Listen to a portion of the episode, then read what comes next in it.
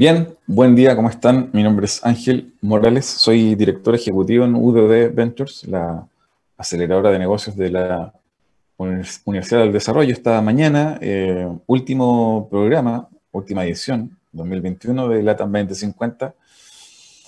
Eh, un año cargado de, mm, elementos complejos como sociedad, eh, mucho cambio. y el teletrabajo, obviamente, uno de ellos, al parecer que llegó para quedarse. Vamos a estar justamente conversando de ello en el día de hoy con el invitado que um, traemos a, esta sesión y obviamente em, mucho de esto ya se está discutiendo desde los directorios hasta los equipos operativos en distintas empresas. Si eh, una vez que pase esta endemia, que parece ser más que pandemia, eh, ¿cuánto del teletrabajo, cuánto de, la, de los modelos asincrónicos de gestión de equipos, sobre todo equipos que tienen eh, eh, unidades en distintas partes con distintos eh, usos horarios. ¿Va a quedar de ello o, como ha ocurrido, no voy a contar quiénes, pero ciertas empresas que están obligando a volver a la presencialidad absoluta? eso, eso también indica que mm, no es tan cierto ni, tan 100% confirmado que va, a haber una adopción absoluta de la, del teletrabajo. Obviamente que en muchas partes ya está ocurriendo, producto de que las generaciones más jóvenes le den mucho valor y, quieren que algo de eso eh, permanezca. Pero obviamente va a estar ligado a eh, quienes dirigen estas compañías en general, eh, cómo se adecúan a este nuevo contexto. De eso y mucho más. Al regreso de esta pausa musical vamos a estar conversando con Claudio Torres, eh, eh, eh, gerente regional del Cono Sur para The Link, sobre teletrabajo, sobre oficinas 100% online y obviamente desafíos futuros respecto de esta modalidad. No se lo pierdan el regreso de esta pausa musical. No te quedes fuera. Aprende sobre fenómenos naturales, sus riesgos y planificación territorial cada martes y viernes a las 11 de la mañana con Cristian Farías en divoxradio.com.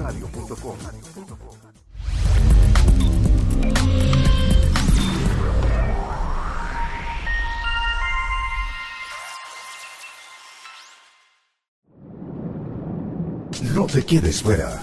Aprende sobre fenómenos naturales, sus riesgos y planificación territorial cada martes y viernes a las 11 de la mañana con Cristian Farías en divoxradio.com.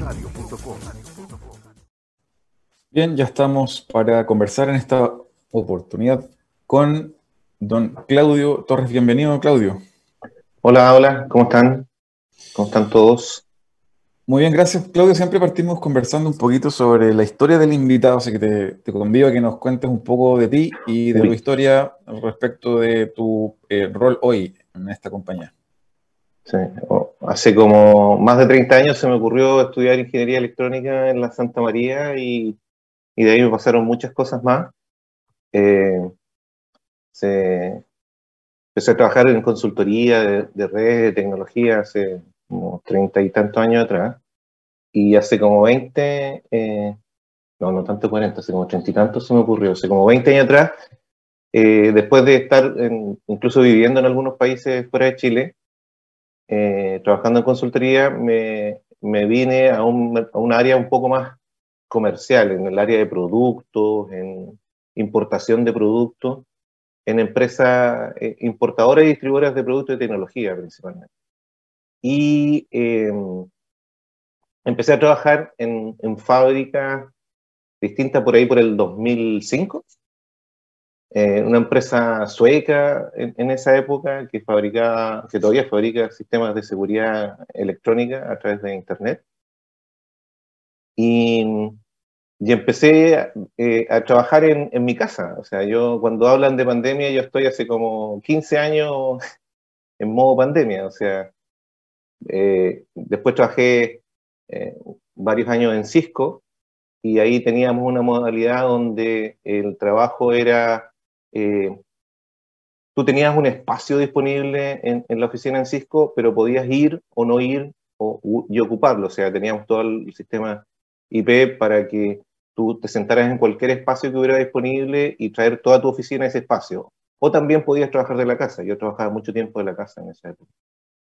Y bueno, ya hace seis, casi siete años estoy en, en The Link, eh, en donde hasta hace recientemente, hace poco, teníamos oficina física, pero, pero de a poco fuimos, eh, teníamos mucha gente que tampoco venía muy seguido a la oficina o iba muy seguido a la oficina, pero, pero después empezamos a trabajar en, en, temas un poco más remotos, eh, que, que, es parte de nuestra naturaleza. Somos una empresa global que trabajamos con varios países al mismo tiempo, con diferentes usos horarios, y empezamos a trabajar súper distinto. Pero eso es, yo he trabajado mucho en, en el área de redes principalmente, de networking, en, distintas empresas de, de networking, eh, pero, pero un poco siempre con esta modalidad un poco móvil, que, que, uno tiene oficinas regionales, que a lo mejor su casa matriz está en Europa o en Asia o en Estados Unidos y,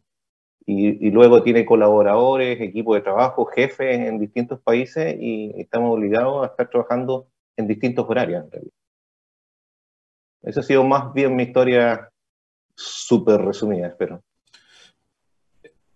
Bueno, Claudio, siempre le preguntamos o hacemos un doble clic con los invitados. Cuéntanos un poquito ahí cómo fue dando, eh, cómo fuiste dando con tu interés, con tu vocación, con tu pasión eh, y eh, cómo llegaste a, estar hoy en el rol que estás y cuáles son los desafíos que te toca enfrentar más a nivel ejecutivo, más personal. Eh, en realidad, eh, uno es uno y sus circunstancias, como, se dice. O sea, me pasaron muchas cosas que yo me sorprendo en este momento y que la verdad estoy súper agradecido. en algún momento me, dijeron, oye, yo estaba estudiando, estaba haciendo mi magíster en, en, finanzas en la Chile y de repente me dijeron, oye,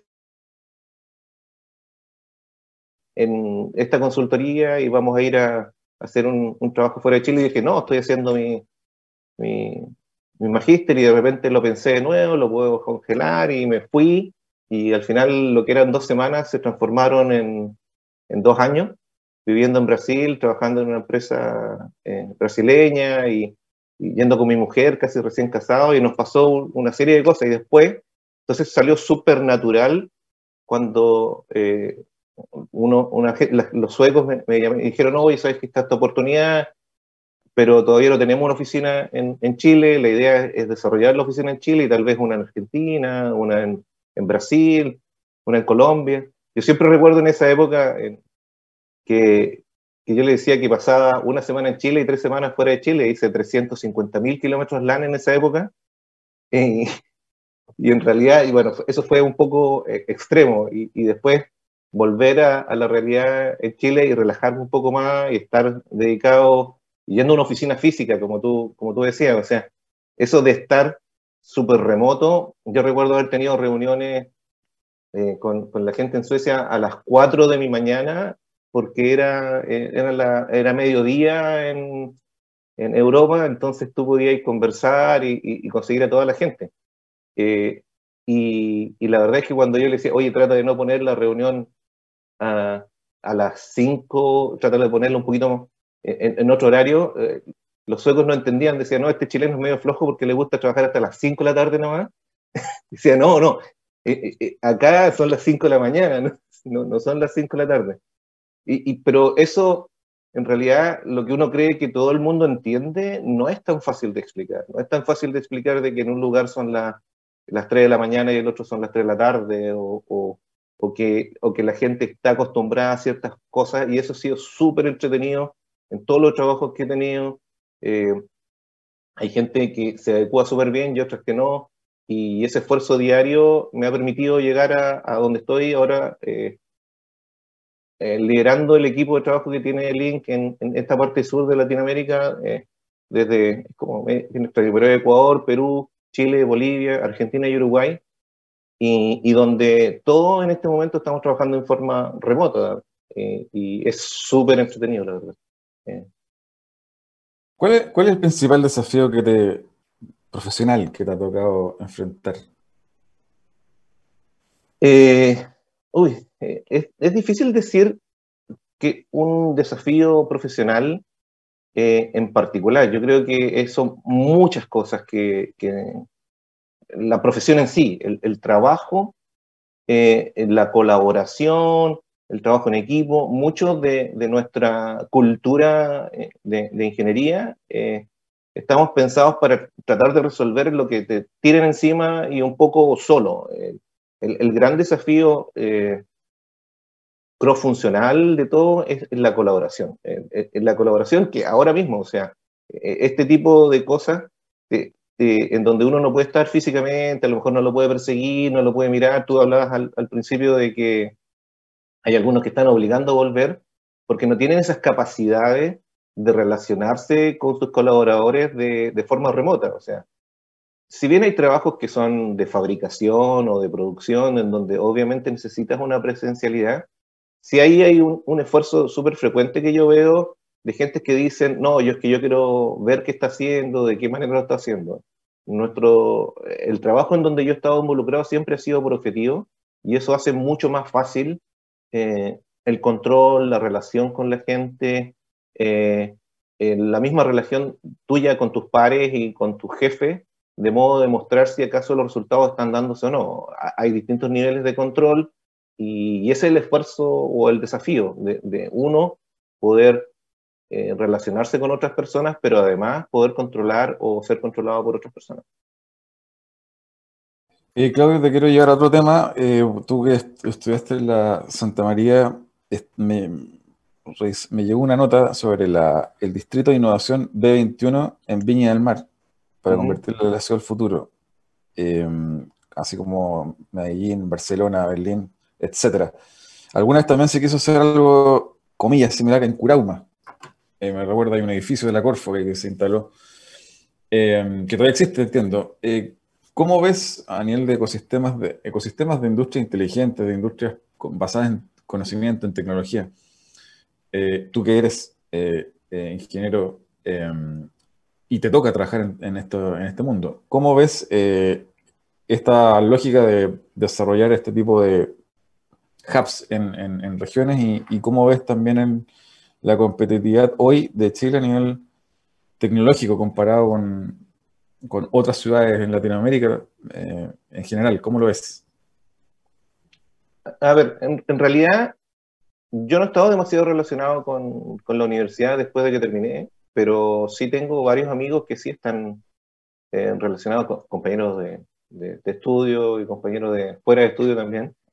Pero, pero finalmente, todos los centros de, y en especial en nuestro país, la mayoría de los centros a nivel mundial están muy relacionados con las universidades, en, en, el sentido de que son los lugares donde hay un espacio de creación, hay un espacio de juventud junto con experiencia, una mezcla súper súper buena en, en, términos de desarrollo de, de nuevas tecnologías con conceptos o con con elementos de base tecnológica súper potente que debería ser una universidad, pero que eh, en, esta industria semi-privada que ayuda a, colaborar y ayudar a, innovadores a desarrollar nuevas tecnologías, es algo que es súper básico. O sea, la mayoría de los países están muy relacionados con algunas universidades, con centros universitarios. Y Valparaíso para mí es un centro universitario súper potente en, en Chile. Hay eh, todos sabemos que, no, sé, se habla de la costa, de ir el verano, de vacaciones, pero después hay un recambio súper fuerte, yo lo recuerdo de mi época universitaria, en donde llegaba un flujo muy grande de, estudiantes de, distintos, de distintas áreas, de tecnología, de la salud, etcétera, un, flujo súper importante que centros como los que estaba en Curauma o el que recientemente relanzó eh, la Santa María debería ser algo súper eh, natural de ejecutar. Ahora, natural de ejecutar no significa que la ejecución sea la, mejor o, la peor. Yo creo que es un, buen desafío y hay algunas personas que, yo conozco que están haciéndolo súper bien y que, que el objetivo ojalá se cumpla. Pero es algo, es algo que debería ser mucho más frecuente. Lo que, lo que falta, lo que sí yo he visto en varios otros países, es la tercera parte de esto. Hay, hay centros de desarrollo, están las universidades que, que, son la fuente de, de, de, las ideas y de la gente que trabaja en eso, pero están las, las empresas en torno a eso que contratan a estos desarrolladores. O sea, no tiene que ser todo, todo tan independiente. O sea, no es que un, un innovador o un startup o algo haga desde cero, pero se necesitan centros de desarrollo. O sea, yo, yo recuerdo en, en Lund, una ciudad universitaria sueca, eh, está AstraZeneca, están varias eh, eh, empresas de desarrollo de, celulares y todo, y están estos centros de tecnología, están las tres partes. Yo creo que todavía le falta un poco a Valparaíso para tener la tercera parte y a Chile en realidad. Um, Claudio, y en ese sentido también preguntarte a nivel tecnológico, de, de, infraestructura o componentes que hagan o que lo, en general hacen de un país una buena carretera tecnológica, una buena plataforma para desarrollo, producción de tecnología, exportación de tecnología.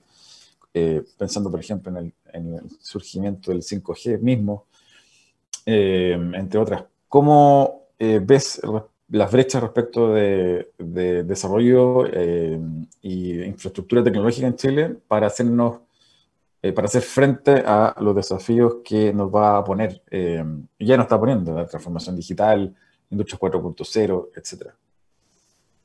Eh, cuando uno empieza a pensar en el, en el, futuro cercano, porque ya no estamos hablando de lo que va a pasar en 20 o 30 años, eh, tiene algunas certezas en realidad, porque uno sabe eh, cómo se van a ejecutar ciertas cosas. Los desafíos en general son los, los mismos de siempre, eh, el poder llevar la tecnología a una implementación de una acción real que beneficie a una compañía, a las personas o, a uno mismo en realidad. El, hecho de, de tener eh, estas nuevas tecnologías disponibles no significa mucho si la gente no empieza a ejecutarlas. El otro día, una cosa que no tiene na nada que ver con tecnología y sí mucho que ver con, con innovación y tecnología. Eh, tecnología del punto de desarrollo tecnológico. El otro día estaba viendo un programa en el que hablaban de los juegos de, de, de video y, cómo es que para mantener los juegos funcionando van modificando los personajes de los juegos. Más habilidades o menos habilidades, qué sé yo.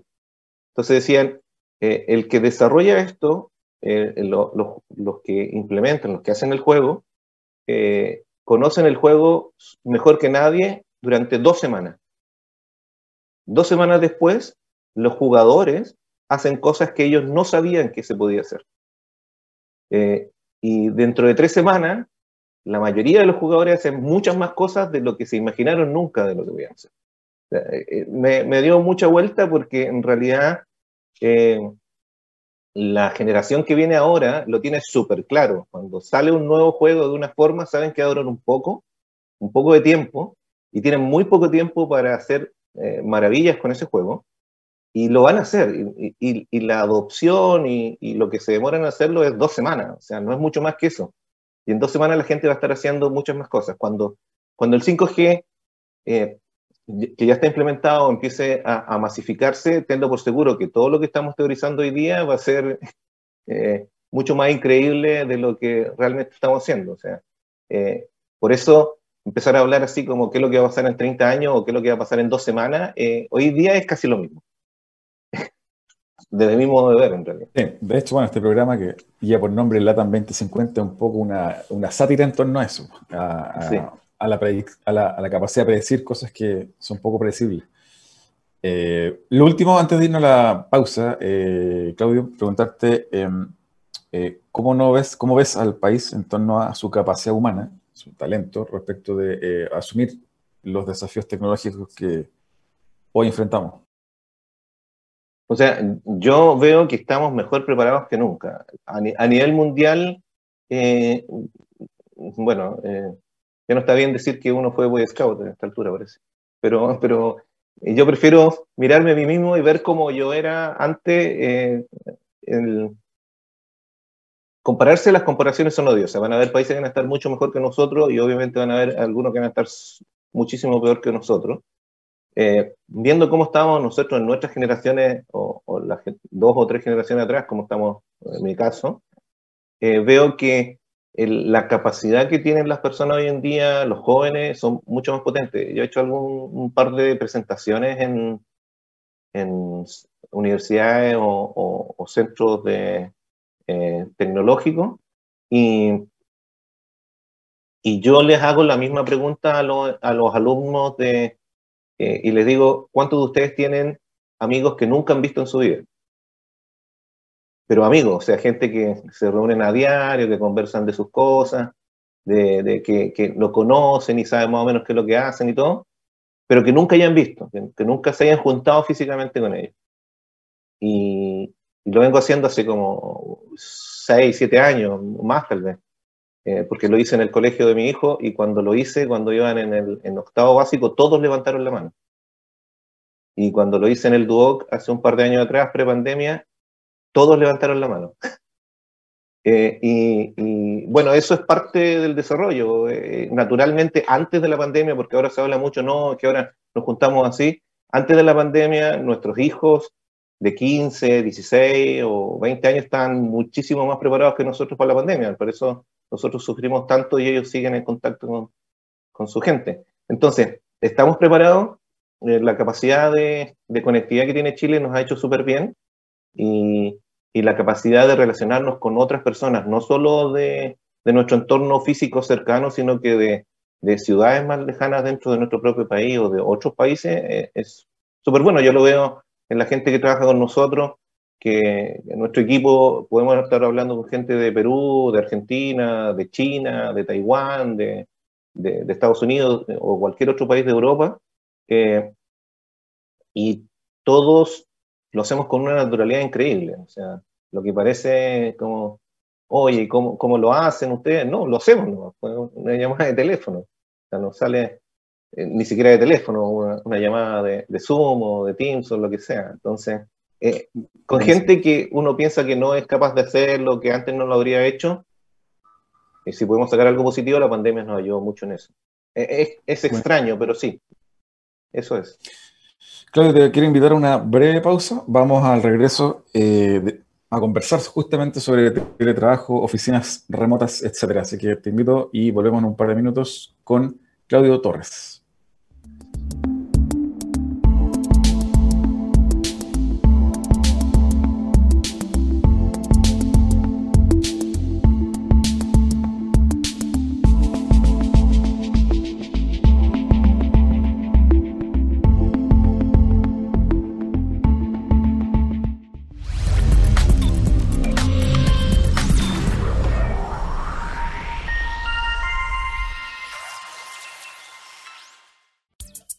Descubramos los beneficios y retos de la tecnología en el aprendizaje.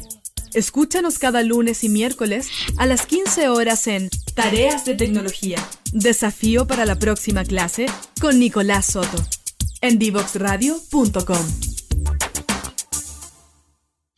Bien, ya estamos de regreso. Seguimos conversando con Claudio Torres, gerente regional del, para el Cono Sur de, The Link.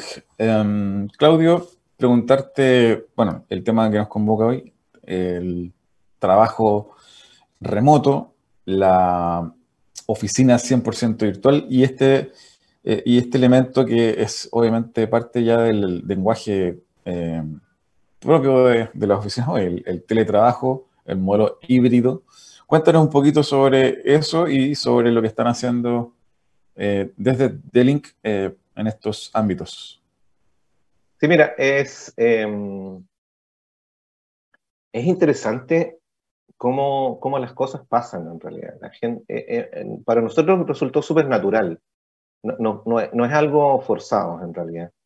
Es parte, igual, igual yo creo que eh, para nosotros fue, no, no, es fácil la palabra, pero fue más natural terminar en, o, estar en la situación que estamos nosotros en totalmente 100% virtual el equipo de trabajo.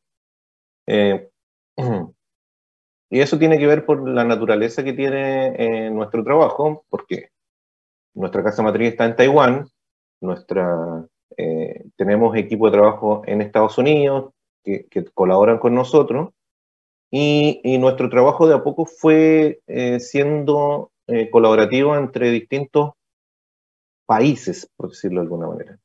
Nuestro, nuestro trabajo es súper cross-funcional en donde en el equipo de operaciones, por ejemplo, que nos ayuda en las importaciones o en el trabajo con nuestros importadores, eh, llegamos, tenemos gente de Colombia que está trabajando súper fuerte, gente que está viviendo en Chile y gente que está viviendo en Taiwán. y además nuestro equipo que vive, eh, que maneja nuestras bodegas en Miami y por lo tanto esa colaboración eh, es súper natural. Y, hay veces en donde eh, los horarios no cuadran, obviamente. Entonces hay veces en donde la gente de Chile a lo mejor se queda un poquito más tarde y, llegaba más tarde a la oficina. O sea, los fines de mes, cuando, cuando había más problemas en ese estilo, decían, ya, ok, vamos a llegar un poquito más tarde hoy día porque nos vamos a quedar hasta un poco más tarde trabajando con la gente en Taiwán. Entonces, eh, era, era natural no ver a gente físicamente en la oficina. Eh, el equipo de ingeniería, un poco lo mismo. Hoy estamos trabajando en un proyecto eh, con la gente en, qué sé yo, en, Colombia o en Ecuador, tenemos dos horas de diferencia y ellos quieren tener la reunión tarde y que para nosotros es tarde en la tarde o temprano, temprano en la mañana, y, o tenemos que hablar con la gente en, en el de desarrollo que está en China, entonces, toda esta eh, colaboración nos permitía de alguna manera eh, buscar horarios en donde fuera más cómodo. Y eso normalmente sucede en tu casa. No, es lo mismo estar hasta las 10 de la noche o hasta las 11 de la noche en, la oficina que, estar en tu casa. O sea, no, es lo mismo estar a las 6, 5 de la mañana teniendo una reunión que en la oficina que, estar en tu casa. Entonces, eh, eh, la pandemia nos, nos obligó de alguna manera a estar en la casa, pero era algo que ya nosotros veníamos haciendo hace mucho tiempo. Y, la verdad es que a comienzos, a, mitad de este año, cuando ya está todo, ya estaba todo preparado para volver, y entonces empezamos a preguntar, eh, fue como un poco ingenuo, es decir, si quieren venir a la oficina, tenemos que cumplir los estándares de cantidad de personas, así que tiene que estar vacunado, todas esas cosas que empezaron a salir en toda la gente que, que volvía a la oficina, entonces me empezaron a decir, yo no quiero ir a la oficina. O sea, yo no, no, no tengo necesidad de ir a la oficina. O sea, era, era como, no, no, necesito ir a la oficina, era la primera reacción. Y la segunda reacción, en realidad, no, no me gustaría ir a la oficina. Y, y la, la, última, la última reacción es, yo no voy a ir a la oficina. O sea, estoy totalmente eh, eh, ya organizado en mi casa, tengo todas las cosas, y, obviamente hay algunos con mayores niveles y otros que no, pero nuestro equipo al final de cuentas eh, nos dimos cuenta de que éramos tan eficientes o más en algunos aspectos trabajando desde casa que, en la oficina, porque podíamos mantener esa colaboración. Teníamos la experiencia ya, eh, es distinto una empresa que desde que nunca había trabajado colaborando en forma remota y que de un día para otro necesita hacerlo, o una empresa como nosotros que ya veníamos haciendo esto y, que nos resultó más natural. Ahora, eh, los desafíos son iguales en todas partes. Hay, un tema legal de la construcción de los contratos remotos, hay, una legislación en Chile que hay que seguir y que nosotros nos tomó un cierto tiempo ejecutarla eh, y, que hoy en día ya lo tenemos todo disponible. Eh, nosotros tenemos oficina en Chile, no, no es que tenemos contratos así de, de, palabra. Entonces tenemos, tenemos toda esa parte legal funcionando, eh, que es súper importante también. Y obviamente también tenemos que preparar a, los, a, la gente para que pueda trabajar de esa manera y, tenemos que tener estrategias para colaborar también. Eh, tener reuniones, organizarnos y también dar espacio a cada uno de nosotros de hacer cosas que no sean trabajo. Eh, una de las quejas constantes que escucho de, de, gente que no tiene experiencia en este trabajo eh, es que, trabaja mucho más que antes, que siente que trabaja mucho más que antes. Eh, yo creo que eso es la experiencia que tenemos nosotros para entender de que estos espacios de meterte a la casa de alguien eh, tiene que tener ciertas características. Yo no, yo no puedo obligar a, alguien que, que, en medio de una reunión esté en silencio absoluto y que no, oye, muteate porque nos estás molestando con el ruido de los perros o, cosas por el estilo, eso es natural y va a pasar. O sea, a mí me ha pasado cientos de veces que, que ha entrado mi hijo chico a, a, pedirme que lo acompañe al baño. Entonces, claro, uno tiene que tener esa, esa voluntad y ese entendimiento de cómo es que funciona. Tú estás entrando a la casa de, alguien más y, entender cómo funciona eso. Pero además, dar espacios para que tú puedas organizar tu tiempo. No, eh, si tú vas a estar trabajando con estos horarios distintos y a lo mejor vas a extender el horario de alguna manera o lo vas a, acelerar en el, inicio, tienes que dejar espacio. O sea, en algún momento de la mañana eh, la gente puede ir al supermercado. O sea, yo recuerdo ir a las estar a las ocho y media en el supermercado y estar en la mañana, pero claro, hasta mediodía, porque a lo mejor en mediodía tiene una reunión. Eh, más de alguna vez he hecho una reunión desde el supermercado y estar eh, haciendo, pero esa naturalidad es entender esos procesos, que en la empresa que tenemos nosotros nos permite hacer eso, eh, es lo que realmente te ayuda a tener un trabajo como el que tenemos ahora. Ahora, no todas las empresas pueden hacerlo, pero hay que tener ciertos rangos en los cuales entender de que una modalidad distinta no es tomar la oficina que tenías físicamente hoy día y llevarla a tu casa. No es así, es, totalmente distinto. Tú te estás metiendo a la casa de las personas y no puedes obligar a las personas que hagan eh, cosas como las estaban acostumbrados a hacerlas, sino que es distinto, es otro esquema. Y, ese otro esquema es el que tenemos que tener nosotros eh, entenderlo no solo desde el punto de vista tecnológico, de tener la tecnología suficiente para hacer las cosas, sino también eh, entender de que es una modalidad de trabajo diferente y por lo tanto tenemos que buscar formas de colaborar distintas. Eh, eh, te lo digo, o sea, de repente me llama alguien del equipo y dice, oye, necesitas algo ahora porque tengo que ir al supermercado, o tengo que ir a la feria, o, o voy a ir a dejar a, mi hija, o voy a ir al cine a las 10 de la mañana porque hay menos gente. Entonces, e, esos espacios eh, son súper importantes. No, no, tiene nada que ver con que a lo mejor alguien encargado de recursos humanos te dice, no, está hablando pura estupidez, en realidad, ¿cómo, cómo te va a llamar a la, porque voy a ir al cine a las 10 de la mañana? Pero esos espacios se compensan de alguna manera con, con el, con el trabajar por, objetivo finalmente. El trabajar por objetivo es súper importante para nosotros. Como por ejemplo, ahora déjame cerrar la cortina porque está llegando así como sol.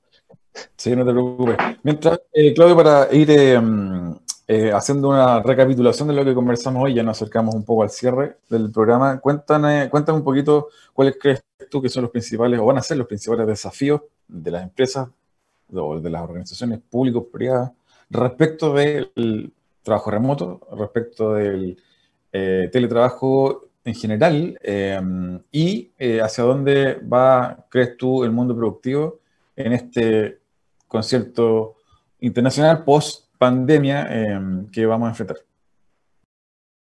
para mí en particular la parte es la que yo te estaba relatando, que es la parte, la parte técnica en realidad va a llegar antes o después a distintos lugares la verdad es que empresas como nosotros estamos fabricando y pensando, no sé, en 3, 4, 5 o 20 años más en el futuro y estamos sacando productos tratando de hacerlo lo más temprano que otros, eh, pero la adopción de esas tecnologías es la parte más simple. La, parte más complicada son los procesos internos de cómo colaborar. Lo que nosotros encontramos como compañía es colaborar de la forma en que yo ya te, ya te he comentado, pero yo creo que es la parte más estresante para las empresas que no son eh, como la nuestra, que no están basadas en, que ya tiene una experiencia de comunicación internacional o de colaborar con gente que no está físicamente contigo y de entender de que hay distintos horarios, distintas formas. Y, yo creo que, una vez más, lo que tú decías al principio, hay gente que está tratando de obligar a la gente que vuelva porque no son capaces de, de colaborar. Hay, hay, una industria súper fuerte que es de eh, ordenar que se hagan cosas y de ultra controlar los tiempos y los procesos eh, que hace la gente. Eh, y, yo no sé si esas empresas van a seguir en el futuro tan fuertemente. O sea, saber que, o sea, estar controlando qué hiciste ahora, qué hiciste en los últimos 15 minutos, qué hiciste en la última hora. empresas como la nuestra están basadas en objetivos, claramente. Y obviamente cuando la gente entiende cómo funciona eso, hay una comunicación en, varios sentidos, no solo de decir eh, qué hiciste o qué terminaste, sino que hay más bien eh, yo veo frecuentemente, yo soy el que más me preguntan cosas o que más me piden cosas que yo pidiéndole a, la gente que trabaja conmigo, porque en realidad eh, el equipo necesita recursos que a lo mejor yo estoy manejando y no al contrario. Hay, hay toda una industria que, que, exige resultados a las personas, pero las empresas que colaboran de esta manera es más bien los, eh, las personas que, que, exigen recursos a, a, la, a, la, empresa. Entonces, eh, eh, es un, un esquema un poco distinto pero que no es el esquema solo de nuestra compañía, sino que de las compañías que yo creo que están desarrollándose en esa área. Claudio, eh, sí. Y esa es la parte más difícil, diría yo. De todas maneras, eh, para recapitular y cerrar algún, alguna frase final, alguna síntesis, y te pido también un libro, un libro eh, que te gustaría comentarnos para quienes nos escuchan. Eh, o sea, la colaboración eh, y el trabajo remoto y todo esto es, son personas, al final de cuentas. La parte más difícil o la parte más importante, no la más difícil, la, la parte fundamental del, del, trabajo son las personas y entender eso eh, hace la diferencia. La tecnología es un apoyo, pero, pero la, la forma en que se ejecuta esa, eh, o se utiliza esa tecnología es la, la parte más relevante del proceso productivo. Y ahí están las estrategias que hay que, que modificar. Ahora, eh, ¿qué estoy leyendo? Estoy releyendo varias cosas que leí eh, hace mucho tiempo porque estoy releyendo con mi hijo más chico que tiene que cumplió 14 hace poco. Eh, estamos leyendo a uno de los autores favoritos míos que es Asimov. Eh, entonces estamos leyendo historias de robots, estamos leyendo en Guijarro en el cielo, alguna otra de, ese estilo y, tratando de darle contexto, qué significaba la tecnología, porque a veces esa tecnología es como media irrisoria en algunos casos y otra cosa sigue siendo fantasía, pero, pero entretenido releer a, a una persona que escribió eso hace casi 60 o 70 años atrás y que, y que tiene una visión que en realidad a nosotros nos gustaría tener. Es, los recomiendo totalmente.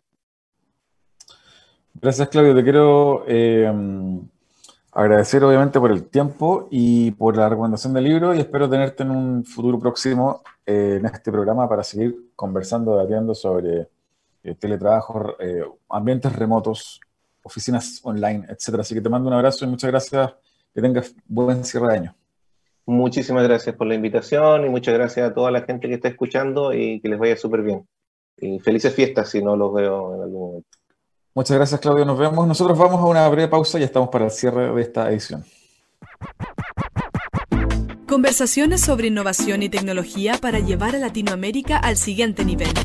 Nos conectamos cada martes y jueves a las 9 de la mañana en Latam 2050 con Ángel Morales. Somos divoxradio.com.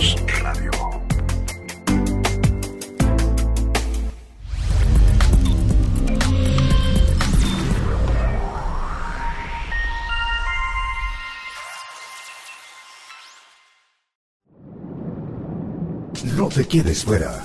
Aprende sobre fenómenos naturales, sus riesgos y planificación territorial. Cada martes y viernes a las 11 de la mañana con Cristian Farías en divoxradio.com. Bien, ya estamos para el cierre de esta edición de hoy de LATAM 2050. Eh, estuvimos conversando sobre trabajo remoto, oficinas virtuales y el futuro del trabajo post pandemia obviamente dentro de lo que se puede ahondar, eh, proyectar, porque eh, la pandemia misma nos demostró lo difícil que es predecir el futuro, el futuro sin lugar a dudas, pero hay tendencias que ya vemos, eh, algunas de ellas probablemente permanecerán.